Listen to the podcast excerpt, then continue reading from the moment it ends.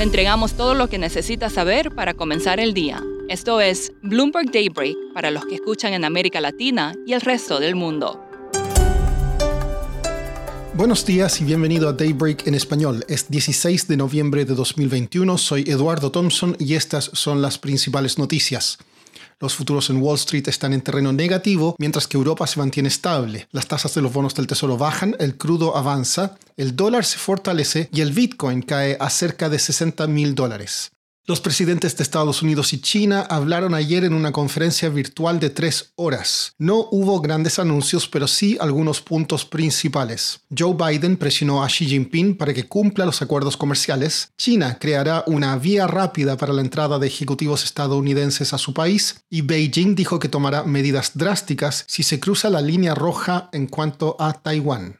El mercado estará atento hoy a datos de ventas minoristas en Estados Unidos para medir la fuerza del consumo. El consenso es que en octubre las ventas subieron 1,5% mes a mes frente a un 0,7% en septiembre. Elon Musk sigue dando que hablar. Vendió 930 millones de dólares en acciones de Tesla, lo que se suma a los 6.900 millones que vendió la semana pasada.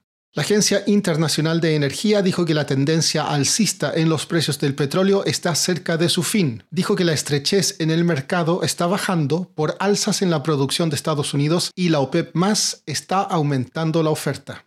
En cuanto al coronavirus, Hong Kong excusó a Jamie Dimon de tener que hacer una cuarentena al visitar el país, ya que el CEO de JP Morgan dirige un banco grande. Esto no debe haber caído bien al presidente de su rival HSBC, que tuvo que hacer tres semanas de cuarentena. Pasando a América Latina, la gigante Mercado Libre anunció ayer que venderá cerca de mil millones de dólares en nuevas acciones para fines corporativos generales. Una corte en Venezuela escuchará hoy una apelación en el caso de los seis ejecutivos estadounidenses conocidos como los seis de Citgo, condenados por corrupción. La actividad económica en Brasil en septiembre cayó un 0,27% mes a mes en línea con lo esperado y creció un 1,52% año a año levemente por debajo de lo previsto.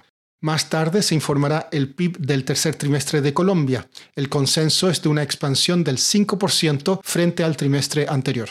El Senado en Chile debatirá hoy una acusación constitucional contra el presidente Sebastián Piñera por revelaciones en los Pandora Papers. La oposición no contaría con los dos tercios requeridos para aprobar la acusación. Siguiendo en ese país, anoche fue el último debate presidencial antes de la primera vuelta electoral del domingo 21 de noviembre. Valentina Fuentes es periodista de Bloomberg News en Santiago y nos da sus impresiones sobre los dos candidatos que van a la delantera, el conservador José Antonio Cast y el izquierdista Gabriel Boric.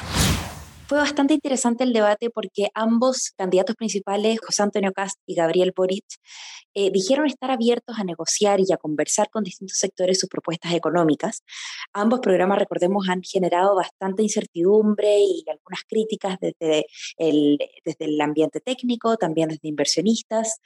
Ambos dijeron, por ejemplo, Gabriel Boric dijo, nosotros estamos dispuestos a negociar la reforma tributaria, que es la que ellos creen que genera más incertidumbre entre los inversionistas, estamos dispuestos a, conversar con todos los sectores para poder llevar a cabo esta reforma tributaria eh, con acuerdos, que es muy necesaria para financiar el programa que ellos quieren llevar a cabo en el bloque de apruebo dignidad. Por su parte, José Antonio Cast dijo que, por ejemplo, una de, de las propuestas un poco polémicas en el sentido que va a hacer que el fisco recaude mucho menos es este de, de reducir el impuesto de las empresas desde 27 a 17%. José Antonio Cast dijo, si no tenemos la aprobación del Congreso para hacer esto, iremos gradualmente, paso a paso, implementando este recorte. Por último, Boeing construyó un avión inseguro y después culpó a los pilotos cuando chocó. Les recomendamos el reportaje Big Take de hoy, disponible en el terminal y en bloomberg.com, el cual consiste de un extracto exclusivo del libro Volando a ciegas, la tragedia del 737 MAX y la caída de Boeing. Eso es todo por hoy. Soy Eduardo Thompson. Gracias por escucharnos. Para conocer todas las noticias que necesita para comenzar el día, revise Daybreak en español en la app Bloomberg Professional. También puede personalizar Daybreak para recibir las noticias que desee. Eso es todo por hoy. Sintonice mañana Bloomberg Daybreak